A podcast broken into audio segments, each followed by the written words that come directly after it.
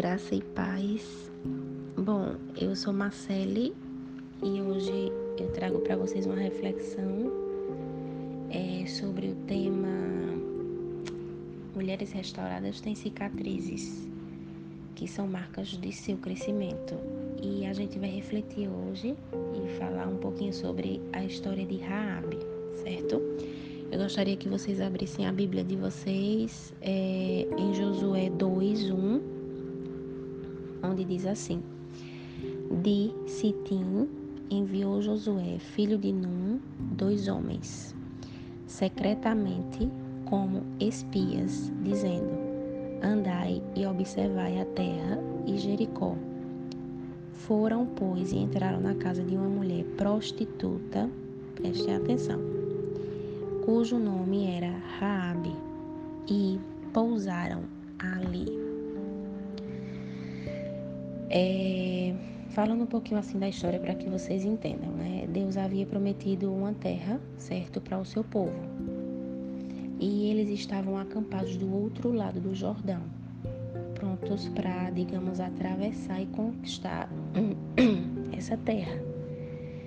Então, uma parte importante desse lugar da promessa era Jericó.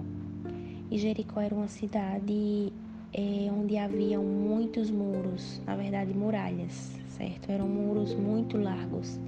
E em cima desses muros haviam estrategicamente casas.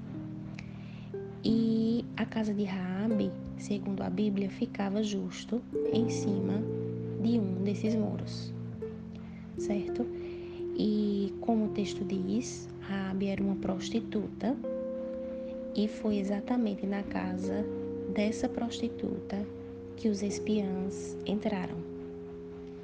E a atitude dessa mulher nos traz grandes ensinamentos, certo? Prestem atenção, Rabi era uma prostituta. E além de prostituta, Rabi usou da artimanha da mentira certo? Para poder esconder os espiãs. Mas aí você pode me perguntar, Marcele, é, Deus compactua com a mentira? E a minha resposta, sem gaguejar para você, vai ser que não, Deus não compactua com a mentira, Deus não compactua com o pecado. Mas prestem atenção, essa era a condição de Raabe, certo? Ela só conhecia Deus de ouvir falar. Ela tinha o próprio estilo dela.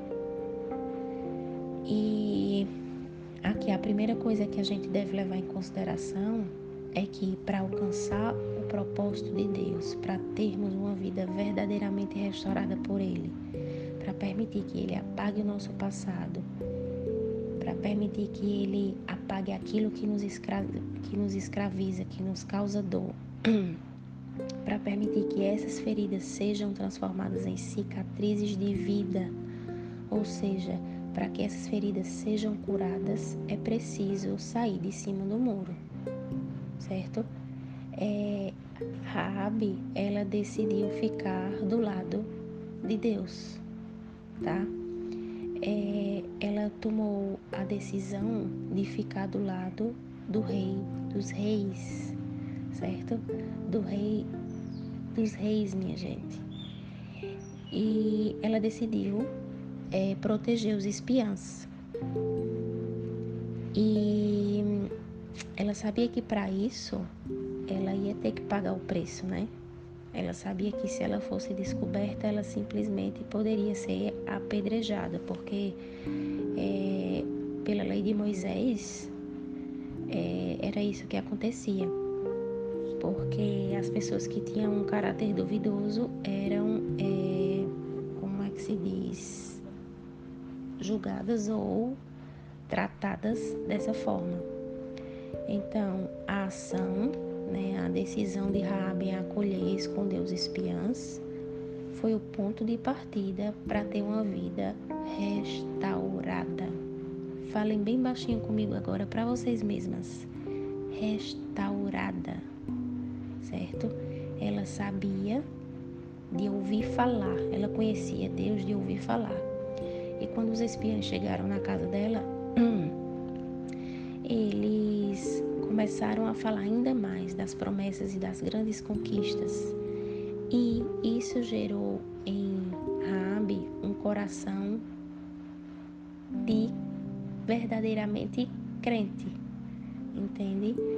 Ela também sabia que essa atitude dela de optar por Deus poderia é, trazer grandes prejuízos à vida dela. Então, pediu aos espias que, quando o povo de Deus invadisse aquela terra, eles fizessem o favor de proteger a casa dela, certo? Ela fez esse pedido porque ela sabia do que essa atitude dela poderia gerar. Poderia gerar simplesmente a destruição dela e da família dela. Então eu quero que vocês entendam uma coisa, porque Rabi nos ensina nesse, nesse texto, minha gente, muitas coisas. Inclusive é difícil para a gente poder falar sobre um só tema, porque é um texto que nos traz muitos ensinamentos, muitos ensinamentos, e que vocês possam depois cada uma dentro do seu contexto de vida refletir sobre ele e ver qual a forma que a história de Ravi se aplica à sua é ao seu momento atual, entende? É, Rabi nos ensina inclusive sobre acolhimento, certo? E eu pergunto a vocês hoje o que é que vocês andam acolhendo na vida de vocês. Se vocês andam acolhendo a Deus, que tem a intenção de restaurar a vida de vocês, de transformar as feridas em cicatrizes para que vocês possam olhar para elas e considerá-las como marcas de um crescimento espiritual, de uma vida restaurada, ou estão acolhendo a incerteza, ou estão decidindo hoje em ficar do outro lado do muro. O que é que vocês estão acolhendo? É... Não se prendam ao contexto ou não se prendam ao passado.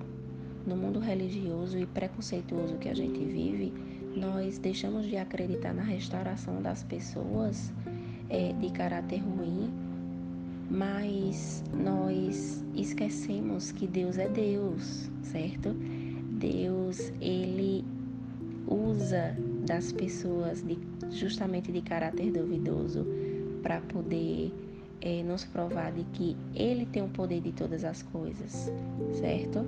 É, nós ligamos muito as pessoas ao passado delas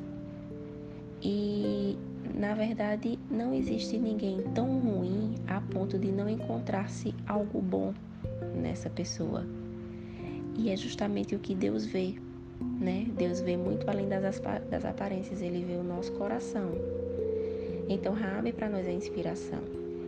Em Mateus capítulo 1, versículos 5 e 6, diz que diz assim: E Salmão gerou Boaz, cuja mãe foi Raabe. Boaz gerou Obed, cuja mãe foi Ruth. Obed gerou Jessé e Jessé gerou ao rei Davi. E o rei Davi gerou a Salomão. Daqui foi mulher de Urias. Então vocês têm noção do que eu acabei de falar para vocês agora, de ler?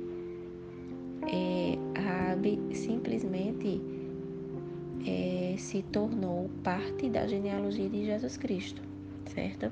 Aquela prostituta, aquela mentirosa, a menos provável. Então, porque Rabi creu, Deus a honrou, Deus a restaurou. Rabi é uma das únicas mulheres que faz parte é, dos heróis da fé. Depois pesquisem sobre isso. Então, porque para Deus não interessa como você chegou até aqui, certo? Raba era prostituta, estava inserida em um contexto de pecado, mas ela creu, ela deu o primeiro passo, ela declarou com a sua própria boca: Eu sei que o seu Deus é Deus em cima, no céu e embaixo na terra, certo? Então, eu estou aqui para dizer para vocês hoje que o Senhor reconstrói qualquer história o Senhor muda a nossa sorte. O Senhor nos dá uma esperança nova. O Senhor nos dá futuro. E hoje, justamente, o Senhor anseia por restaurar a sua vida. Ele anseia por transformar suas feridas em cicatrizes. É porque, afinal, cicatrizes são marcas que muitas vezes estão é, nos nossos corações mas são marcas de corações restaurados, certo? É, que carregam marcas de um crescimento espiritual. Então, estejam hoje mulheres dispostas a serem restauradas. Saiam de cima do muro, acolham aquilo ou aquele que Deus envia para a sua vida. Chamem Jesus para estar com vocês e com a família de vocês. Torne visível a marca do sangue de Cristo, do sangue do nosso Redentor sobre a sua casa, porque é a presença dele que vai garantir a sua vitória. Não fiquem em cima do muro. Decidam hoje por restauração. E eu gostaria que vocês refletissem sobre isso. Deus as abençoe.